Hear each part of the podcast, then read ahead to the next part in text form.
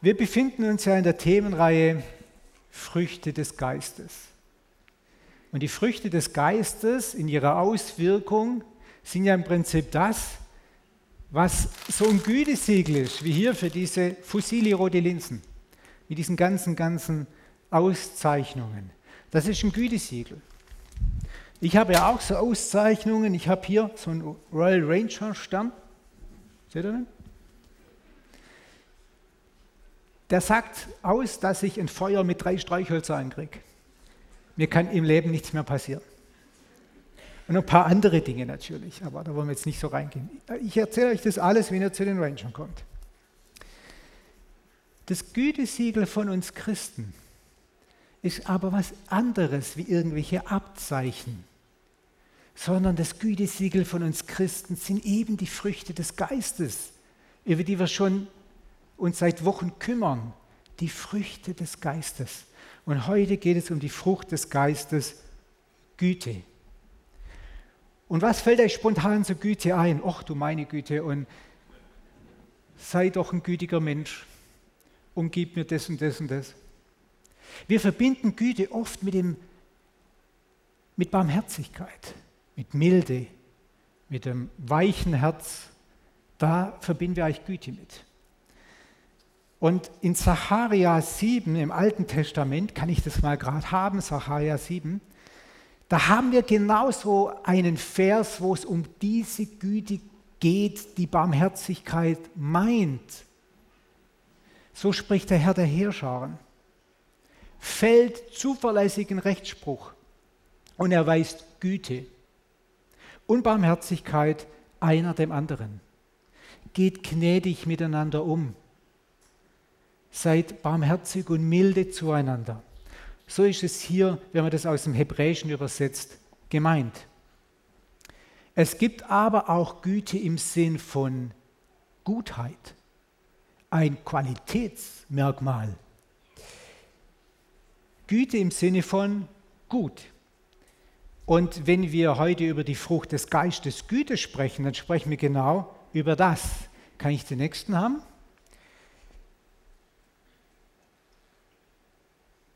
Die Frucht des Geistes steht in Galater, aber ist Liebe, Freude, Friede, Langmut, Freundlichkeit, Güte. Und hier, aus dem Griechischen übersetzt, hier steht Agathos. Und Agathos heißt gut. Das ist praktisch nicht die Barmherzigkeit, sondern ein Qualitätsmerkmal. Und dieses Gutsein, diese Gutheit wird präsentiert durch Treue, Sanftmut, Enthaltsamkeit, Freundlichkeit, Langmut, Friede, Freude. Und alles ist ein Ausdruck von Liebe. Amen. Keine Angst, die Predigt ist nicht vorbei, aber sie könnte jetzt vorbei sein. Weil das ist das Zentrale. Güte als Qualitätsmerkmal gibt es in Bezug auf Material.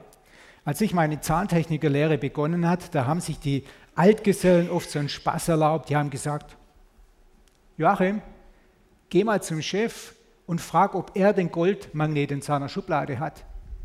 Der nimmt den nämlich immer mit. Ich bin damals nicht gegangen, nicht weil ich wusste, dass Gold gar nicht magnetisch ist, sondern weil die schon so komisch geguckt haben und im Hintergrund hat jemand gekichert sind alle Alarmanlagen an und dachte ich, jetzt Moment mal, ich rühre, ich, ich rühre mich mal nicht von der Stelle, ich frage nur mal nach. So bin ich um diesen peinlichen Gang zum Chef praktisch rumgekommen. Gold ist nicht magnetisch. Gold ist weich, wenn man das unter den Metallen vergleicht, ist Gold ein weiches Material. Sehr rein, leidet extrem gut Strom. Gold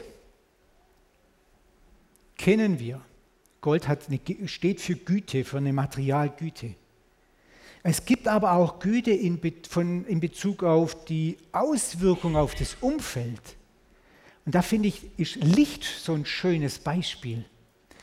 Es war ja gerade eben noch lang, morgens lang dunkel. Und wenn ich dann zum sechs, halb sieben mit unserem kleinen Hund rausgehe und durch den Hödinger Tobel wir haben so einen kleinen Hund, ihr kennt doch bestimmt diese weißen kleinen Hunde, die man zu Kartons im Spielwarengeschäft kaufen kann ja, mit so einer Fernsteuerung dran. So was haben wir, nur ohne Kabel, sondern mit Leine.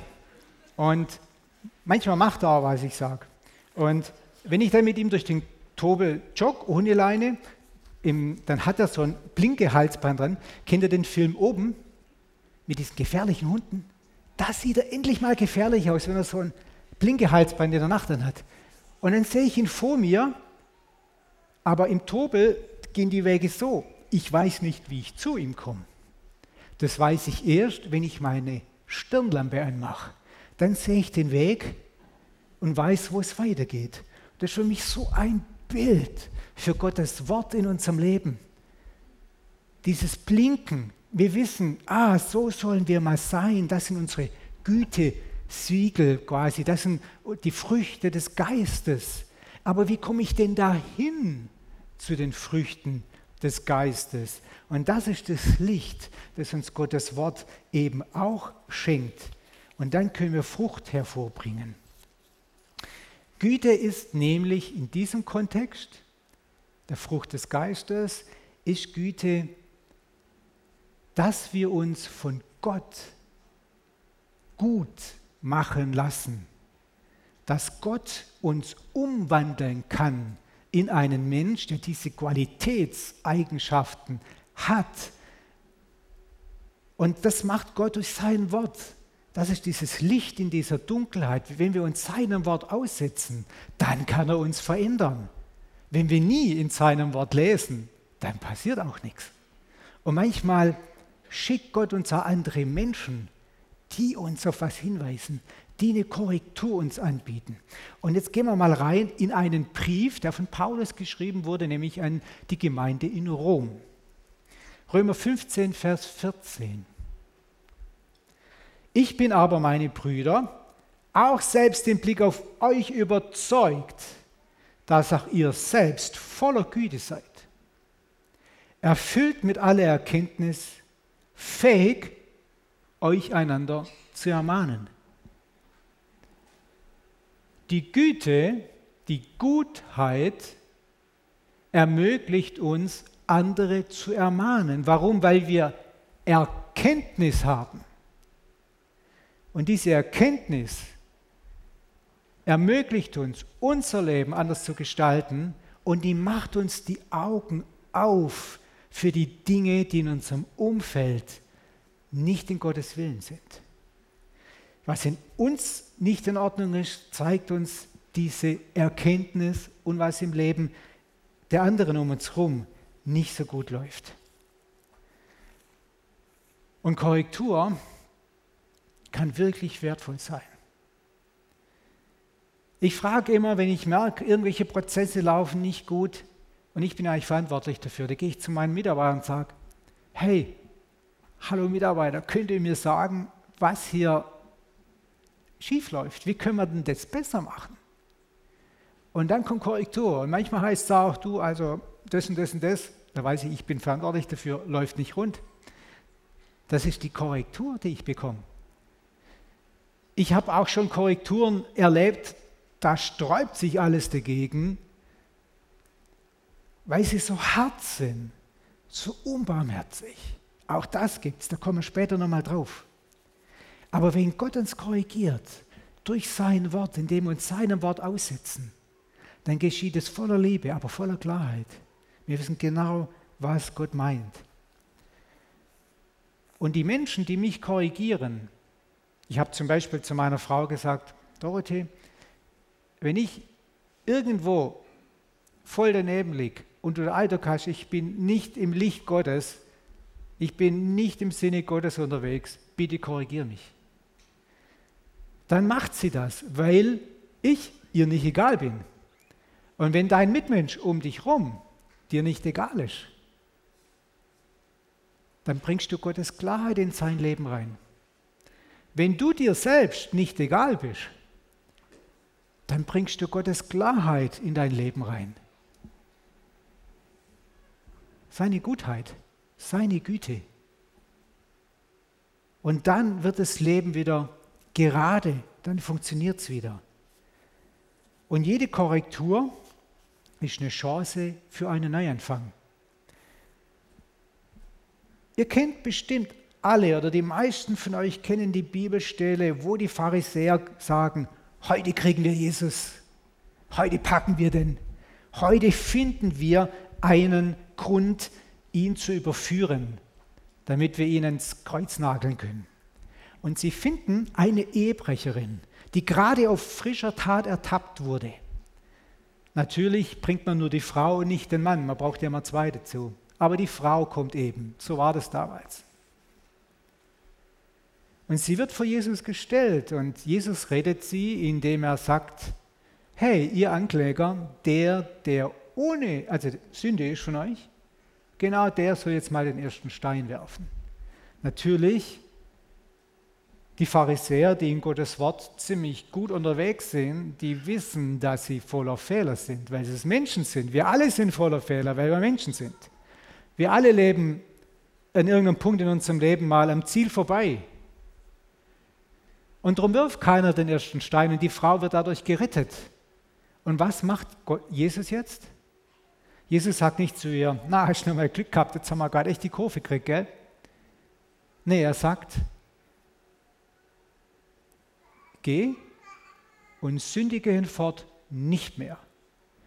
Jesus spricht es, die Sünde nicht, äh, die, er schwächt sie nicht, er bagatellisiert sie nicht.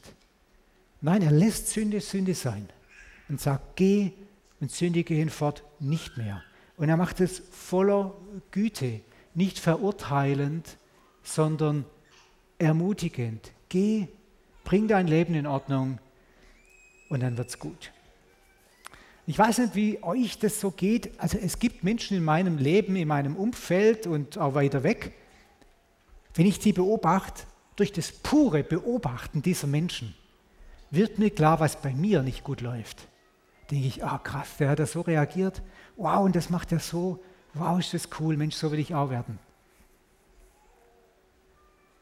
Das ist Gottes Klarheit. Die haben einfach Gottes Klarheit. Die haben dieses Gütesiegel. Da sehe ich, wow, das, das macht Sinn, so will ich werden. Und ich wünsche mir für mich selber, dass ich in meinem Umfeld auch so ein Mensch werde. Vielleicht in manchen Aspekten schon bin, aber ich will es im Gesamtleben sein dass die Leute sagen, wow, der hat was, das ist cool, so möchte ich werden. Manchmal triggert auch das pure Beobachten von diesen Menschen, wo wir meinen, es geht gut. Dieses, das triggert sowas in uns, dass wir sagen, der ist viel zu gut, der hat bestimmt eine Leiche im Keller. Das habe ich auch schon gemerkt. Das ist dieser, dieser Revoluzer-Geist in uns, der dann aufsteht und sagt, nee, das will ich nicht wahrhalten, der kann gar nicht so gut sein.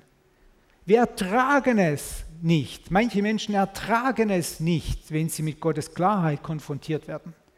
wenn es dir so geht, wenn du dann gegen aufstehst und du jemanden siehst, wo du denkst, wow, der macht es eigentlich gut, aber eigentlich nervt es mich total, dass der das gut macht, dann zieh dich mal zurück und frag, was ist hier wirklich gerade eben der Fall? Zweitens, Güte im Kontext der Frucht des Geistes hier an dieser Stelle bedeutet, Gottes Willen im eigenen Leben zu leben. Wir tauchen wieder in einen Brief ein, diesmal wieder Paulus, aber diesmal an die Epheser. Kriege ich den mal bitte? Epheser 5. Da schreibt Paulus, denn einst war dir Finsternis. Also kann ich was mit anfangen? Wie im Hödinger Tobel, nachts durch den Wald, ich sehe nichts. Jetzt aber seid ihr Licht im Herrn. Jetzt sehen wir Licht, jetzt sind wir so ein Scheinwerfer. Denn die, äh, jetzt Licht im Herrn. Wandelt als Kinder des Lichts. Also lebt als Kinder des Lichts. Denkt als Kinder des Lichts. Handelt als Kinder des Lichts. Denn die Frucht des Lichts besteht in lauter Güte und Gerechtigkeit und Wahrheit,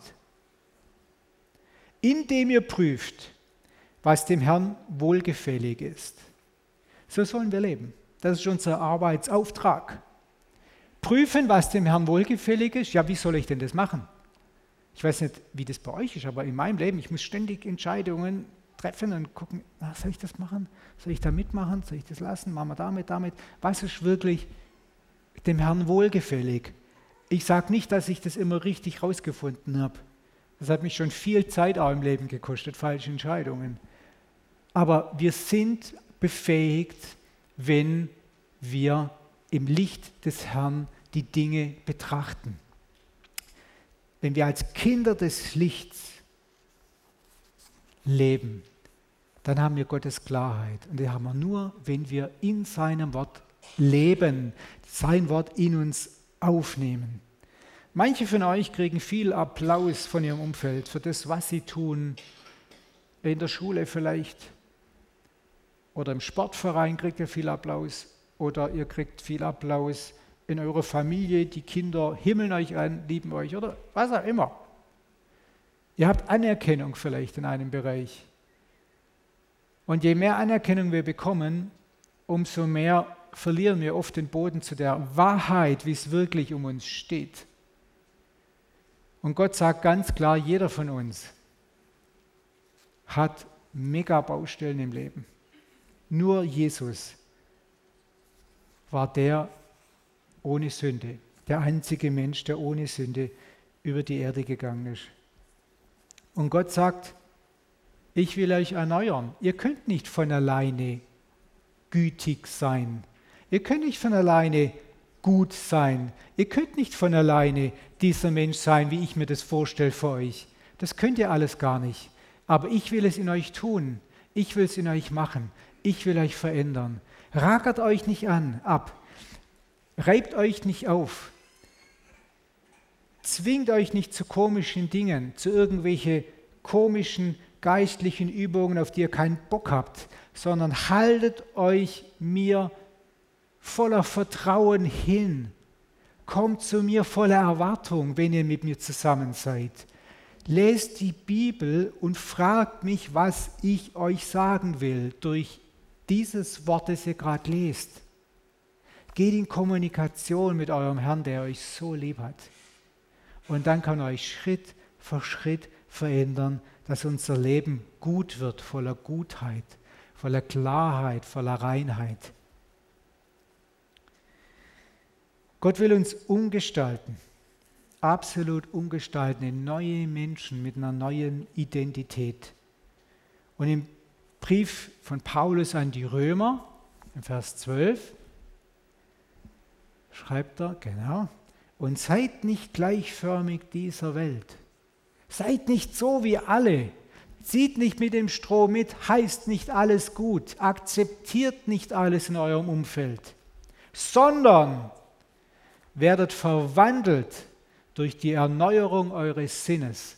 Unsere Denkweise möchte Gott verändern. Wie wir die Dinge sehen, möchte Gott verändern. Wie wir die Dinge erleben, möchte Gott verändern. Du bist vielleicht danach in genau der gleichen Situation, aber du denkst völlig anders drüber. Du erlebst es ganz anders. Deine Gefühlswelt verändert sich. Und das ist so ein Schatz, das wissen nur Menschen, die ganz eng mit Gott unterwegs sind, wie wir durch das Leben gehen, trotz aller Probleme, wenn wir Gott in uns tragen durch den Heiligen Geist und seine Möglichkeiten haben, seine Denk- und seine Sichtweise haben. Das verändert so viel. Und es ist so schön. Und wisst ihr, Gott ist nicht nur einer, der uns zeigt, was nicht gut läuft, der da drauf geht mit seinem Licht und seiner Klarheit. Nein, Gott sagt uns auch, was gut läuft. Und er zeigt euch das durch einen inneren Frieden. Er zeigt euch das durch ein Glücksgefühl. Wenn wir in Gottes Namen unterwegs sind, wenn wir in seinem Willen stehen und das tun, was er möchte, dass wir tun sollen, wir sind da so glücklich dabei. Ich habe Glücksmomente in meinem Leben gehabt, wie durch nichts, nichts, nichts anderes, wenn ich Dinge gemacht habe, die vielleicht davor ein bisschen Überwindung gekostet haben, aber die schlussendlich voll in Gottes Willen waren, wo ich im Namen von Gott seinen Willen in der er auf der Erde bringen konnte. Das ist so schön, das ist so unglaublich schön und das wünsche ich mir vor euch alle, dass ihr das erleben könnt, in Gottes Willen unterwegs zu sein. Nicht, dass es ein Dauerzustand bei mir ist, leider nicht, Auch ich muss mich immer wieder neu sortieren, neu in Gottes Licht aussetzen, neu ausrichten und bemerken, oh, da lege ich ja voll daneben und das war ja gar nicht gut, was ich da gemacht habe und was ich zu denen gesagt habe, war ja auch echt lieblos. Ich bin ständiger Korrektur durch Gottes Wort ausgesetzt, zum Glück, zum Glück. Und diese Erneuerung, die geht wachstümlich, überfordert euch nicht. Wie bei einer Frucht, die wächst und immer größer wird und immer schöner wird. Lasst euch da Zeit, aber geht die Sache an und setzt euch Pflege aus im Hauskreis, in der Gemeinde, durch euren Ehepartner. Bittet euren Ehepartner, dass er euch dabei hilft, diese Gutheit in Gottes Leben zu entwickeln. Bittet die Leute in eurem Hauskreis, in eurem Team oder wo auch immer ihr seid, da wo ihr euch trefft, dass, ihr uns, dass wir uns gegenseitig helfen können, gute Frucht zu bringen schneller gute Frucht zu bringen und kontinuierlich eben diese gute Frucht zu bringen. Wir kommen zum dritten Punkt, dem letzten. Güte ist Gottes Denken in die Welt zu tragen, liebend. Güte ist Gottes Denken in der Welt zu repräsentieren. Wer, wenn nicht du, Vertritt Gott da, wo du bist. Wer soll es sonst tun? Thomas hat in der Predigt zum Thema Friede, als Frucht des Geistes Friede, hat er gesagt, Friede braucht Klarheit, Friede braucht Wahrheit und Friede braucht Gnade. Und genau das gilt auch für die Güte. Die Güte braucht Klarheit. Gutheit braucht Klarheit. Wir müssen ganz genau wissen, was ist gut. Wie sollen wir sein? Wie, was denkt Gott über das? Was ist Gottes Idee über diesen Zustand? Das ist Klarheit. Die Klarheit bekommen wir nur über die Wahrheit, wenn wir wissen, was ist wahr. Das sagt uns Gottes Wort. Und die Güte braucht Gnade, weil das Ganze braucht Gottes Gelingen, Gottes Unterstützung, Gottes Segen, Gottes Zuwendung. Und Gottes Güte gibt es bei Gott, diese Gutheit, immer nur in Verbindung mit Liebe. Das ist ein, ein Produkt seiner Liebe. Und so soll es auch bei uns sein. Wenn wir Gottes Güte in der Welt präsentieren, dann ist es immer voller Liebe. Liebe ist praktisch ein Teil dieser Güte und die Güte ist ein Teil dieser Liebe. Und das können wir nur wenn wir uns selber erstmal Gott hingeben und uns reinigen lassen. Und Jesus befreit uns gern von dem, was uns bindet.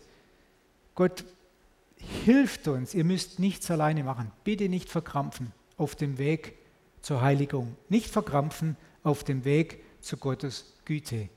Weil das kann nur der Heilige Geist. Er kann das tun. Gott möchte Menschen, die sich mit dem freien Willen für oder gegen etwas entscheiden.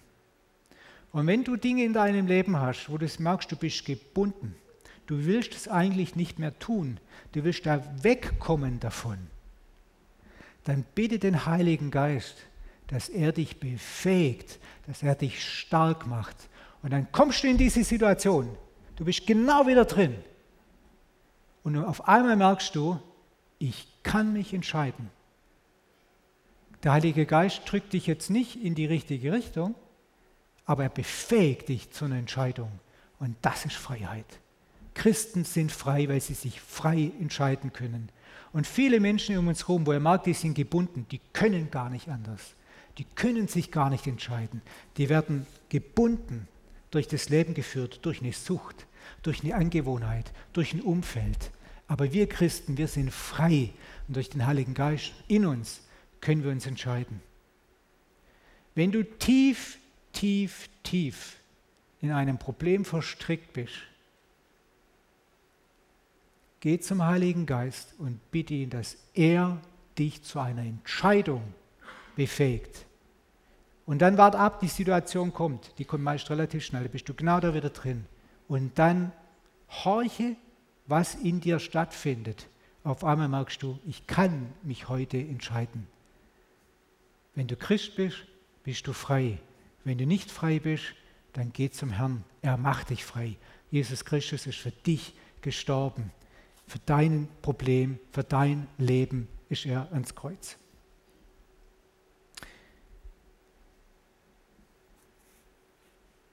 Unser Umfeld braucht uns. Unser Umfeld braucht, dass wir Liebe leben, dass wir Liebe reinbringen durch zum Beispiel Gottes Güte. Und das können wir nur, wenn wir selber gütig sind, die Klarheit haben. Warum? Weil wir uns der Wahrheit ausgesetzt haben. Und das will ich euch jetzt mal zeigen, wie ich das verstehe. Ich bin gestern Abend durch unseren Garten mit einem Spiegel. Und diesen Spiegel habe ich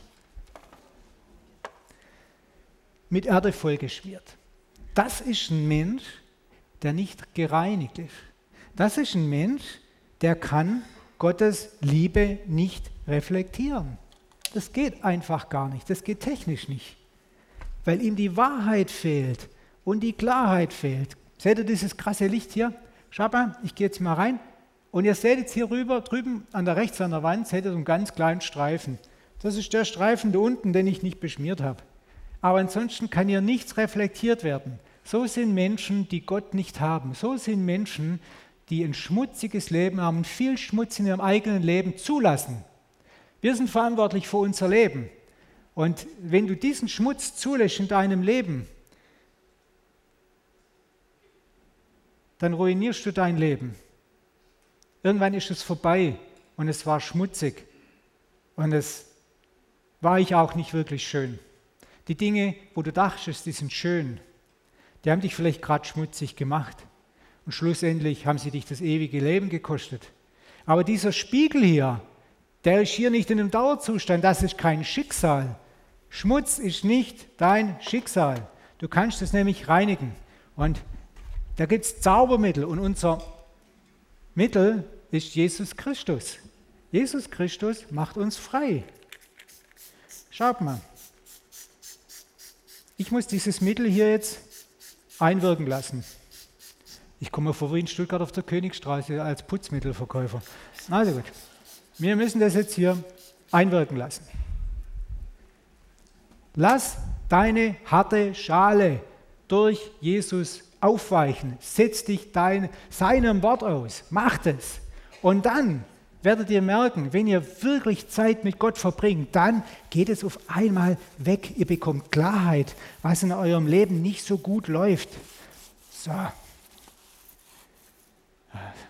hoffentlich, hoffentlich fällt da nichts runter. So, merkt ihr, es wird schon besser.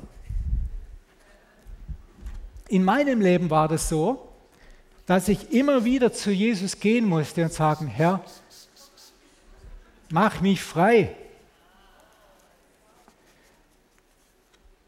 Und dann denkst du, ja, jetzt, jetzt, jetzt weißt du ein bisschen, wie es funktioniert im Leben, ah, jetzt weißt du, wie es läuft. Und auf einmal kommst du in eine Situation, da merkst du, ich habe noch echt so einen dreckigen Fleck, ich habe überhaupt gar keine Klarheit über dieses Thema. Und ich merke, ich möchte Jesus auch gar nicht in dieses Thema reinlassen. Dann bleibt es dreckig. Erst dann, wenn wir wirklich sagen, Herr, ich mache dir auch dieses, diese Sache auf in meinem Leben, ich lasse dich ran ja, ich lasse dich ran. Ich lasse dich komplett mein Leben verändern. Und ich dachte zwar, dass das was ganz Gutes ist in meinem Leben, diese eine Sache da, die mir so Spaß macht, aber dein Wort sagt, dass es nicht gut ist. Nicht für mich gut und nicht für die anderen gut. Darum setze ich mich dir aus und ich lasse mich reinigen. Und in dem Moment, wo wir gereinigt sind, durch Jesus Christus, weil er uns die Sünden vergibt, gereinigt sind, weil wir uns haben umwandeln lassen in ein Königskind mit neuer Identität, das gar nicht sündigen muss, weil es frei ist zu entscheiden. Versteht ihr? Königskind muss nicht sündigen. Es kann. Es muss aber nicht. In dem Moment können wir Licht reflektieren. Seht ihr das, wie die Wand weiß wird? Das ist doch cool, oder? Auf einmal können wir Gottes Sicht der Dinge, Gottes Gutheit Gottes Wärme und Gottes Liebe in die Gesellschaft tragen, weil wir selber nämlich Menschen sind, die Jesus in sich tragen. Und Jesus kann nicht aus uns rausleuchten, wenn wir voller Dreck sind.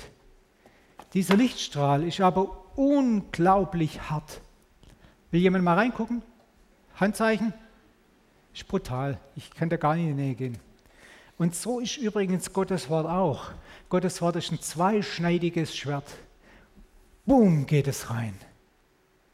Und ich habe schon Korrektur erfahren, die war boah, schmerzhaft, krass, lieblos, brutal.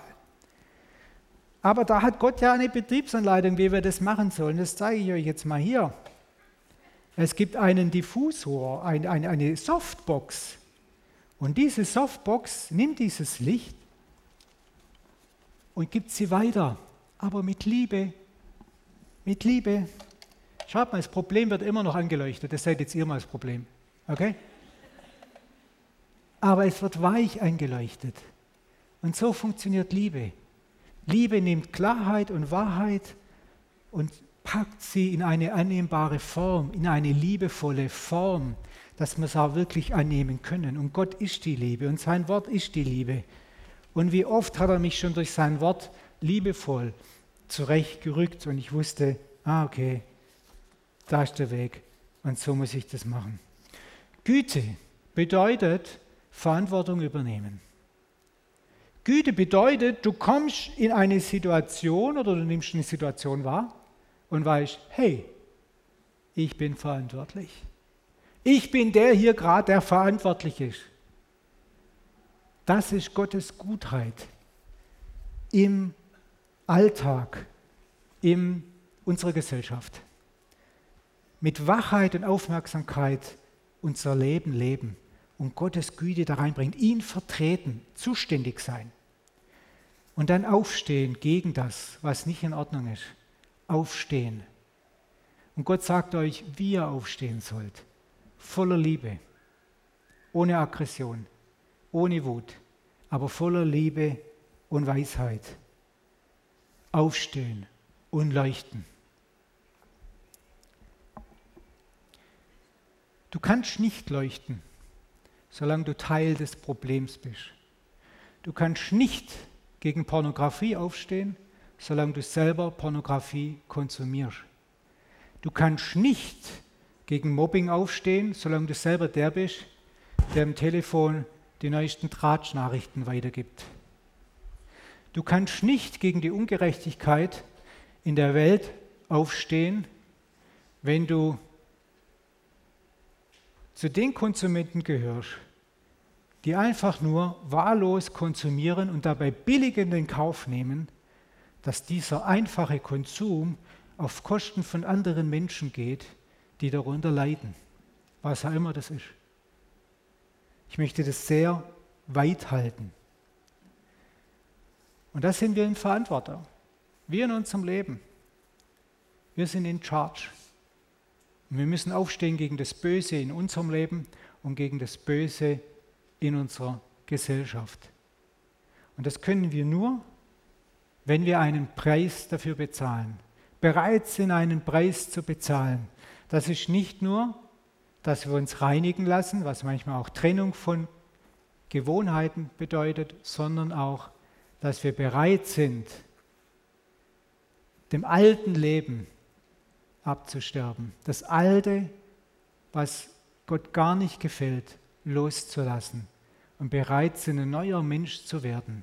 Dem es egal ist, wenn man hinter ihm sagt, der mit seinen altmodischen Mo äh, Ansichten da, kommt mir da mit der Bibel oder so. Das kann alles sein, aber das ist nicht unser Problem. Wir bringen Gottes Wort voller Liebe, voller Wahrheit, voller Barmherzigkeit, voller Mitgefühl in unser Umfeld, weil uns unser Umfeld nicht egal ist. Und Menschen merken das, wenn wir wirklich sie lieb haben und wenn wir wirklich bekümmert sind um sie nicht von oben herabkommend, sondern unter ihnen stehend. Das merken die. Ihr kennt ja diese Pyramide, die umgekehrte.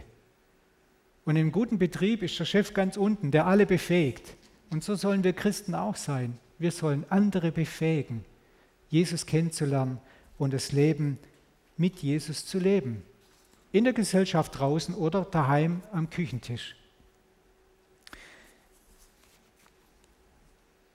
Wir sollen Böses nicht gut sein lassen. Gottes Güte, Gottes Gutheit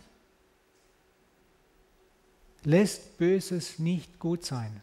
Das ist nicht Gnade und Barmherzigkeit, wie Gott sie versteht. Güte bagatellisiert nicht. Güte geht nicht über sowas hinweg. Meine Frau hat gerade eben auf dem Nachttisch ein Buch liegen von einem Menschen, der heißt Manfred von Schirach. Der war Anwalt, Strafverteidiger und ist jetzt Buchautor. Und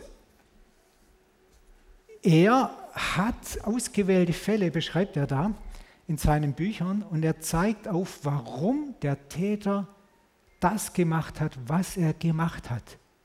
Und oft, ich habe es nicht gelesen, meine Frau erzählt mir das, und oft ist es so nachvollziehbar, dass dieses Unglück, dieses, dieser Mord oder irgendwas passiert ist, wenn man diese Leidensgeschichte dieses Täters vorher sieht. Man bekommt Mitleid und Verständnis.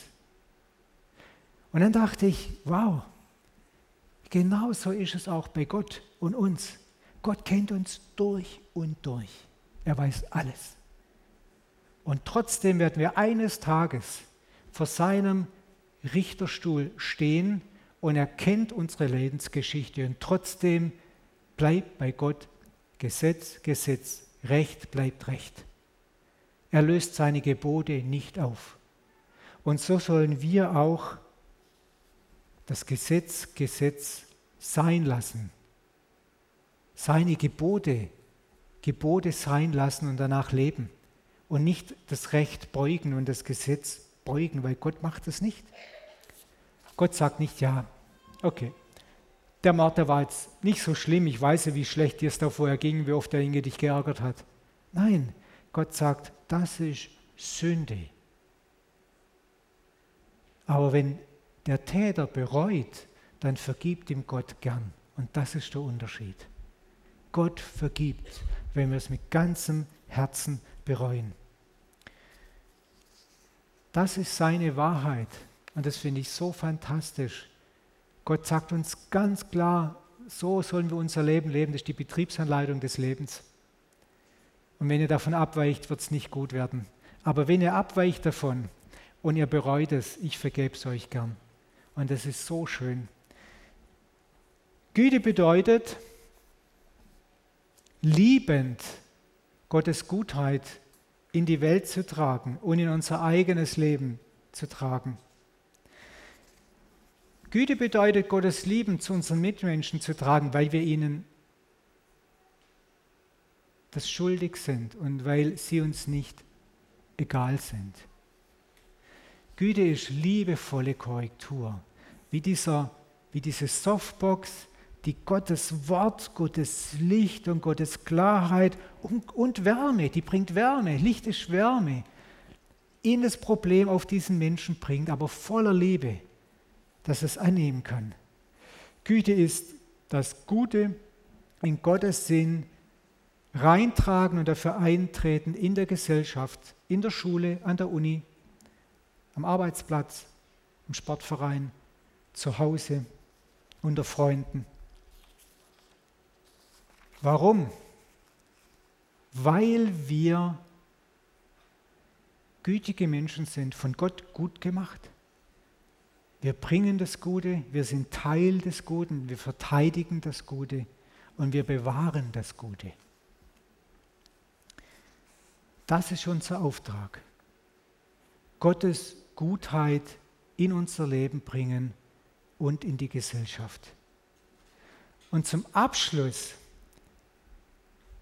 haben wir da noch eine Instruktion von Gott, wie wir das machen sollen nämlich ein Gebetsauftrag. Paulus, Paulus formuliert es super in diesem Brief an die Gemeinde in Thessaloniki in Griechenland. Er schreibt da, deshalb beten. Deshalb beten wir. Deshalb beten wir auch alle Zeit für euch, dass unser Gott euch würdig erachtet der Berufung und dass er alles Wohlgefallen an der Güte und das Werk des Glaubens in Kraft vollbringe, damit der Name des Herrn, Jesus in euch verherrlicht wird und ihr in ihm. Wir sollen füreinander beten, dass wir alle in ganz große Freude und Wohlgefallen an Gottes Gutheit bekommen, dass wir uns aufmachen und es erleben in unserem Leben und dann voller Begeisterung rausgehen und sagen, hey, es ist so cool, wenn ihr das so und so macht. Es ist so cool, wenn ihr nach Gottes Ideen lebt. Es ist so schön, das Leben wird gut. Und betet füreinander, dass Gott in Kraft, mit seiner Kraft, mit seinen Möglichkeiten in euch vollendet, was er angefangen hat. Nämlich die Früchte des Geistes zum Ausdruck zu bringen damit Jesus in uns verherrlicht wird und damit Jesus in uns gespiegelt wird und wir sein Licht durch eine warme Softbox in unser Umfeld verteilen. Und so segne euch der Herr. Und ihr habt ja, wahrscheinlich sitzt ihr drauf, so ein kleines Kärtchen auch bekommen. Und da steht hinten drauf ein kleines Herzensgebet. Wenn ihr das wirklich mit eurem Herzen sprecht und wirklich so meint, dann wartet mal ab, was passiert. Das sind Gebete ganz nach Gottes Geschmack und er wird euch verändern. Amen.